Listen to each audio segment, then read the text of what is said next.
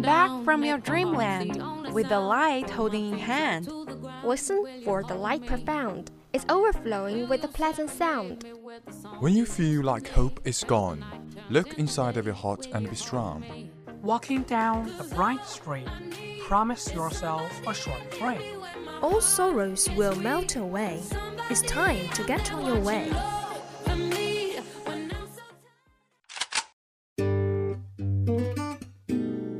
Good morning, dear audience. This is VOC, Voice of Campus from Qingdao University of Science and Technology. We are broadcasting from 7:20 to 7:50, Monday to Friday, and 18:30 to 20:30 at 65.5 FM. Hope you enjoy our company. Welcome listening.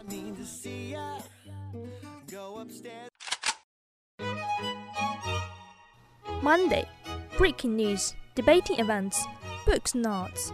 幻のワンダーランド未来のスタートライン諦めない若者たちが桜の旅で待ち構えています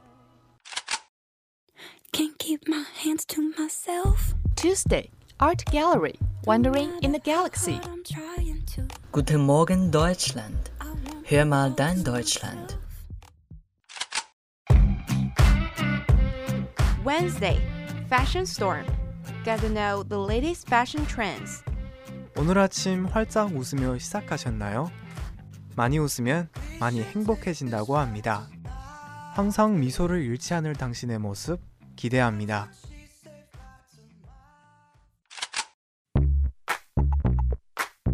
Thursday, Financial Time. Get the latest economic information around the world. Дорогие слушатели, доброе утро. Давайте слушать передачу «Дорога в Россию». Сначала желаю вам хорошего настроения, доброго начала. Friday, VChat. Open your heart, making you laugh. Looking for spark. This is the start.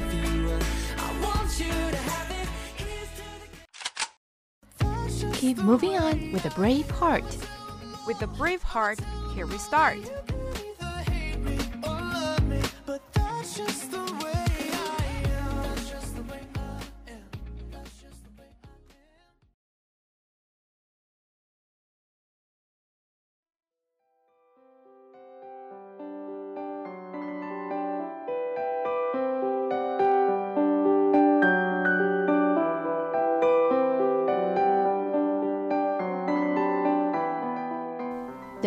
Average worldwide commute is around 40 minutes, but UK workers are traveling 54 minutes, and Londoners commute approximately 80 minutes by car and over 2 hours by train every day.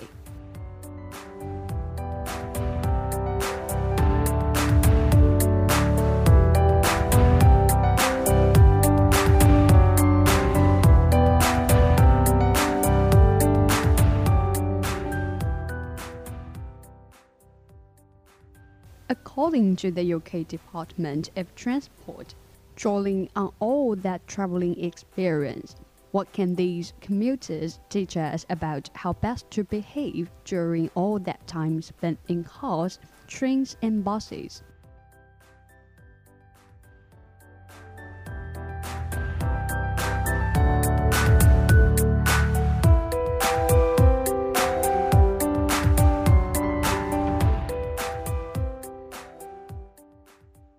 First of all, travel etiquette is important. A recent BBC article asked its readers to describe which of the fellow commuters' action constituted bad manners.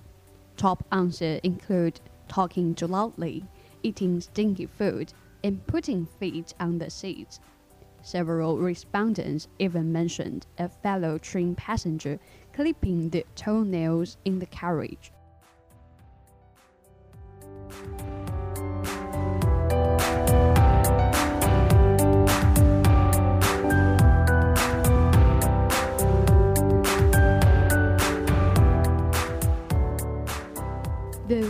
Reaction on this boorish behavior include feeling disgusted, perplexed, and appalled.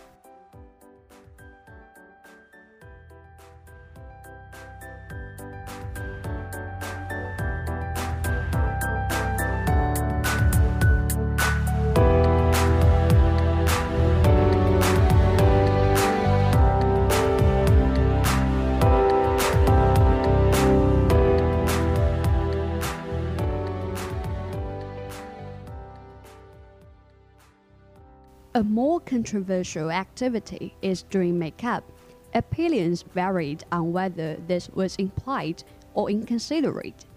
One reader said he was so offended by this conduct, he had to change carriages.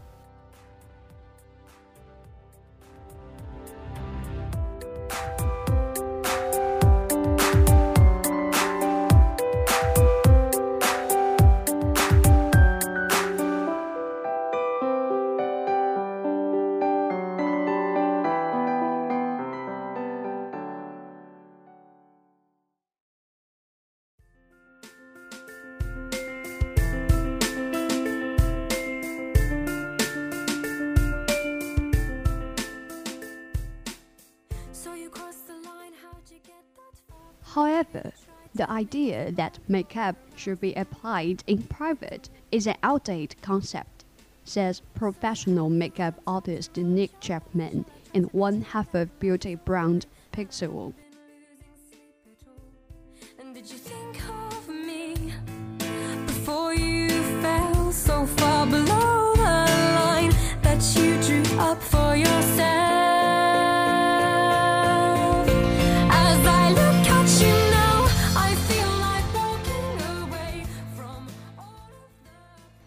We are not ashamed of wearing makeup, she told the BBC. Nick told the BBC, I do admire a woman's confidence to not give two hoots and slap on the face. so out of love with you just now.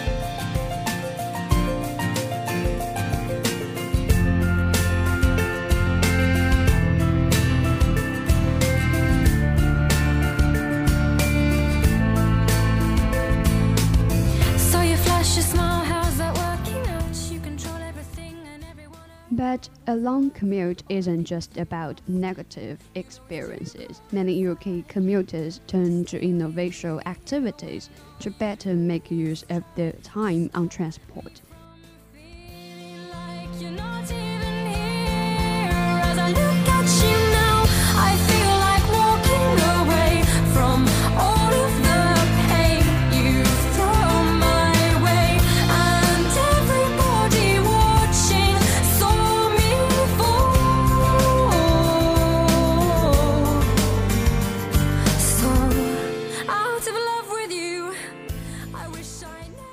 37 year old Ben, who manages international judicial relations at the Royal Court of Justice, used his daily three hour trip to write and self publish two novels.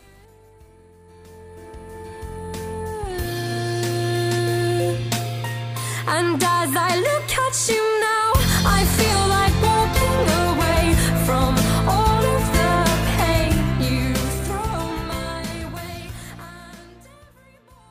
He started jotting down ideas for a series of them. I've done almost all my research, plotting and writing on the train, he told the BBC. I'm so I'm in love with you right now.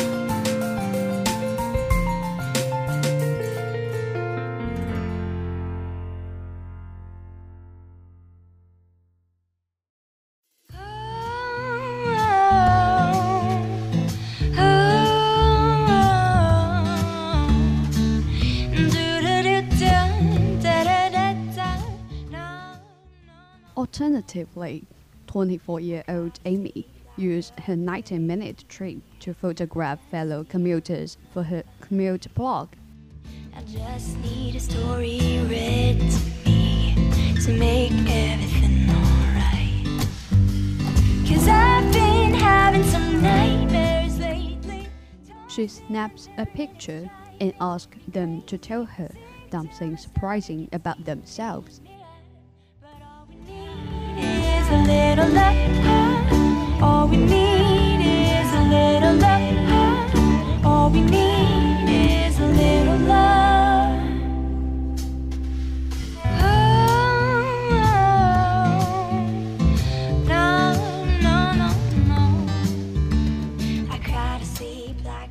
Usually, they are surprised but glad to have some entertainment on an otherwise boring journey. Often, the people around us join in and will ask their own questions. She told the BBC. So, no matter where or how long your journey is, take a leaf from the UK commuter's book. But all we need is a little love. All we need is a little love. All we need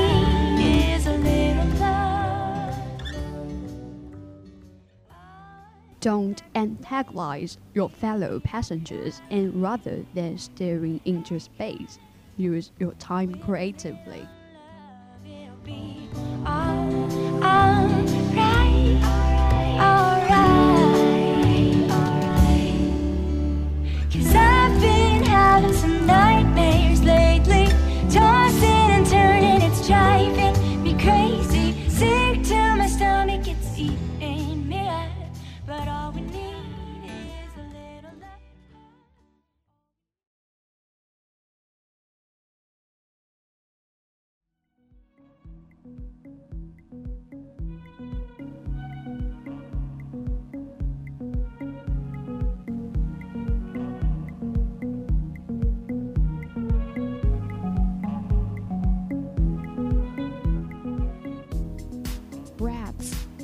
defining feature of a life in New York City.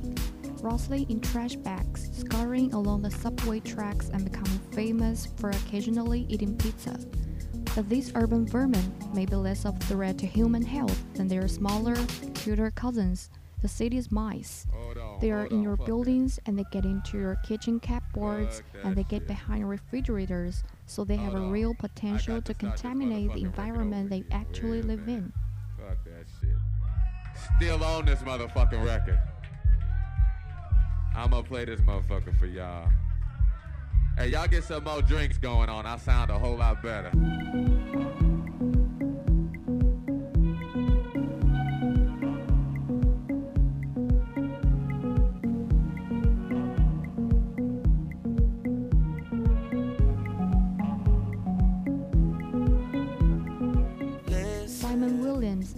Microbiologist at Columbia University and the University of Western Australia.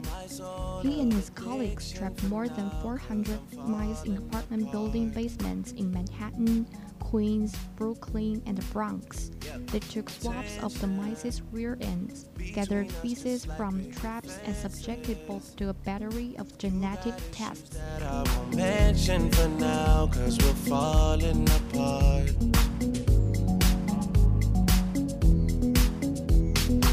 Passionate from miles away, passive with the things you say. Passing up on my always, I can't blame you, no. No. Passionate from miles away, passive with the things you say. Passing up on my always, I can't blame you, no. Mice harbored an array of disease-causing bacteria like Shigella, Clostridium difficile, Salmonella. They also carried a suite of antibiotic resistance genes and viruses associated with insects, dogs, chickens, and pigs. Mice from a Chelsea apartment building had the most big virus perhaps, the scientists say, because they live near the meat packing district, which used to have pork processing facilities before fashionable nightclubs took over. leaving. You're just doing that to get even. Don't pick up the pieces, just leave it for now. They keep falling apart.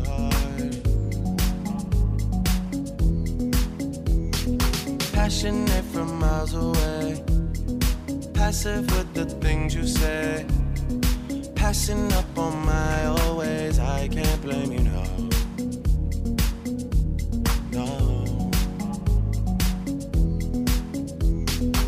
Passionate from miles away. Passive with the things you say. Passing up on my always. I can't blame you, no. No. The mere fact that these microbes can be found in poop, though isn't cause for immediate alarm. You know, we are not saying these bugs are allowed to get us, but we are just founding the genetic footprint of these bugs.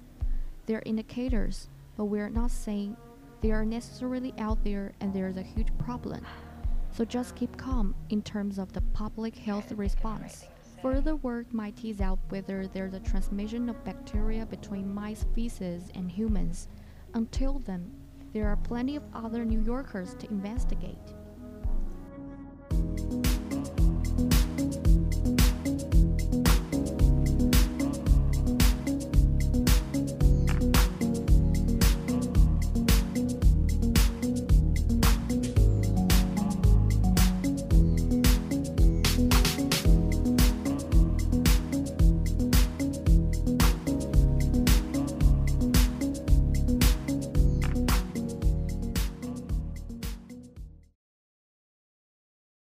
Sometimes I feel like throw my hands up in the air. I know I can count on you. Sometimes I feel like saying, Lord, I just don't care. But you've got the love I need to see me through. Of all the plastic produced since the 1950s, less than 10% is being recycled. The vast majority ends up being dumped, most of it in landfill. Some is left to litter the natural environment, where it can get into rivers and wash out into the sea. The plastic waste problem will worsen before it gets better. Some 380 tons of the stuff are likely to be made this year. That is more than three times as much as the 120 tons of the bitumen produced annually, most of which goes into building the world's roads.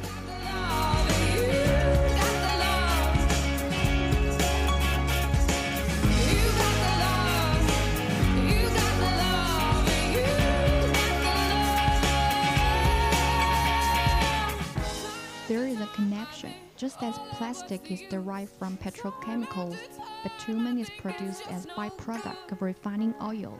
Both are polymers, which consist of long strands of molecules bound together firmly.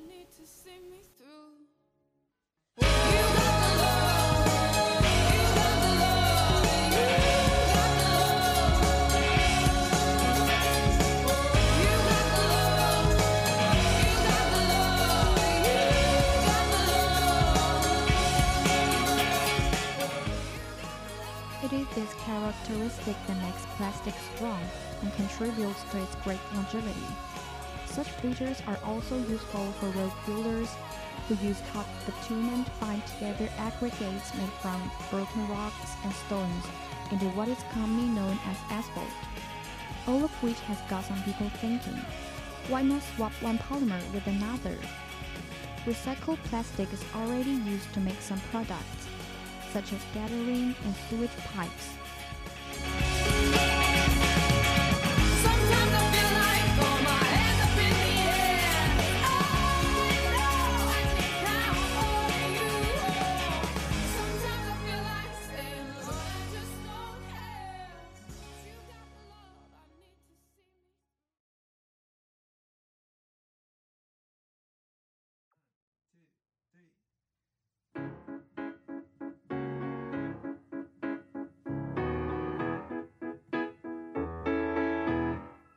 I'm alone in my house. I'm out on the About 1.4 billion people around the world do not get enough physical exercise. That represents about one fourth of the world's adult population. Those numbers come from the United Nations World Health Organization. A new WHO report warns that a lack of exercise greatly increases the risk of cardiovascular disease and other health problems. These problems include type 2 diabetes, dementia, and even some cancers. The WHO says the new study is the first to estimate physical activity trends around the world over time. A report on the study was published earlier this month in The Lancet.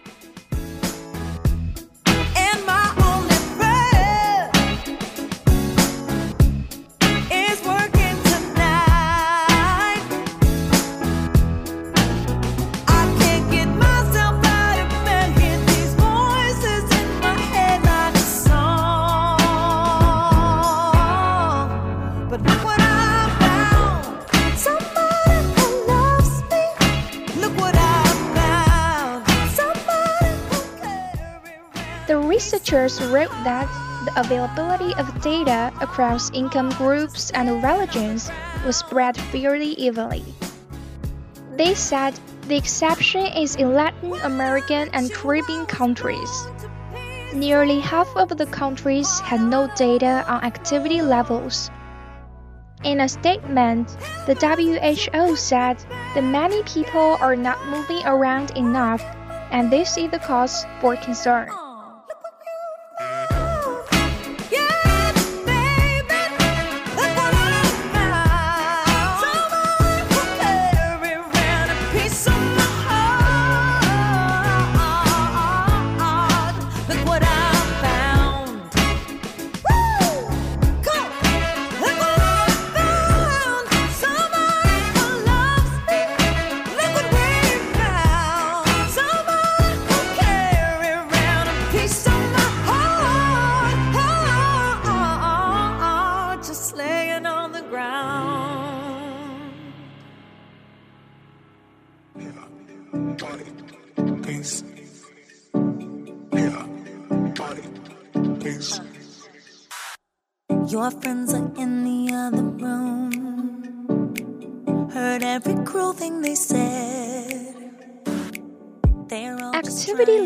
Levels depend on many things. So I wrote this song in For example, take sex. Except for East and Southeast Asia, women are less active than men in all other areas of the world. The lead author of the report. She says the study also found a wide range of physical activity levels for a country around the world. She notes that some nations appear to be more active than others. Four countries had a prevalence of inactivity of over 50%. Another factor is the person's wealth. The report notes that people in wealthier countries generally are more inactive than those in other countries.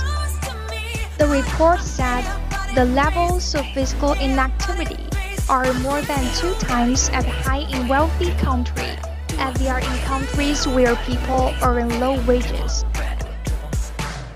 In wealthier countries, people are more likely to spend time sitting in office.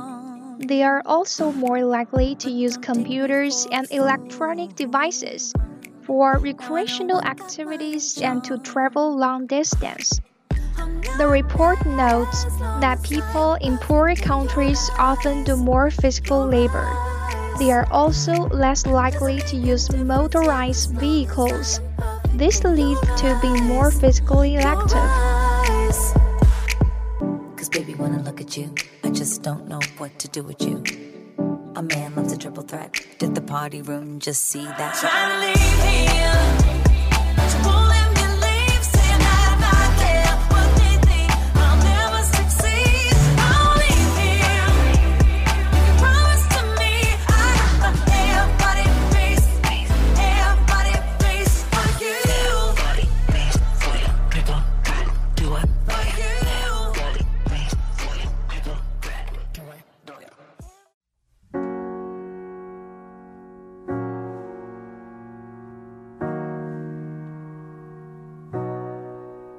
Life is so simple.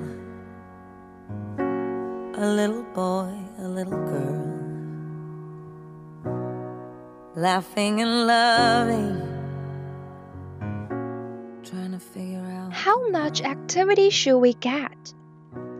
To stay healthy, the report suggests that people do at least 150 minutes of moderate physical activity or 75 minutes of intense physical activity every week. It also urges governments to provide and care for infrastructure, such as better and safer roads.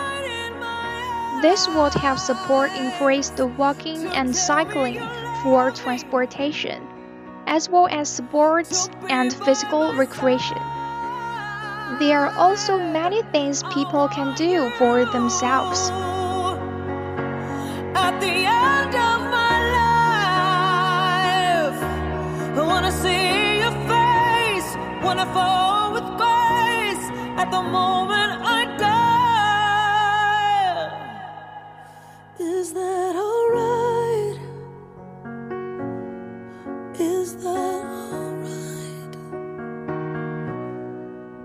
hope you're still with me. If you work in a high rise office building, take the stairs instead of an elevator or Pray that you'll escalator. Go for a walk during your lunch break. you know Take more breaks during the workday and move around. It's a warm. If your workplace of offers a gym, a place to work out, or exercise of our fairy classes, make sure to use them. Family dinners At and home, Take walks with your say thank you family or friends after dinner. together, that things will be Take classes such as kickboxing or yoga. Do your own yard and housework. Join an activity that you can do with a group, such as biking and boating. Go dancing with friends. Exercise or stretch as you watch television at night.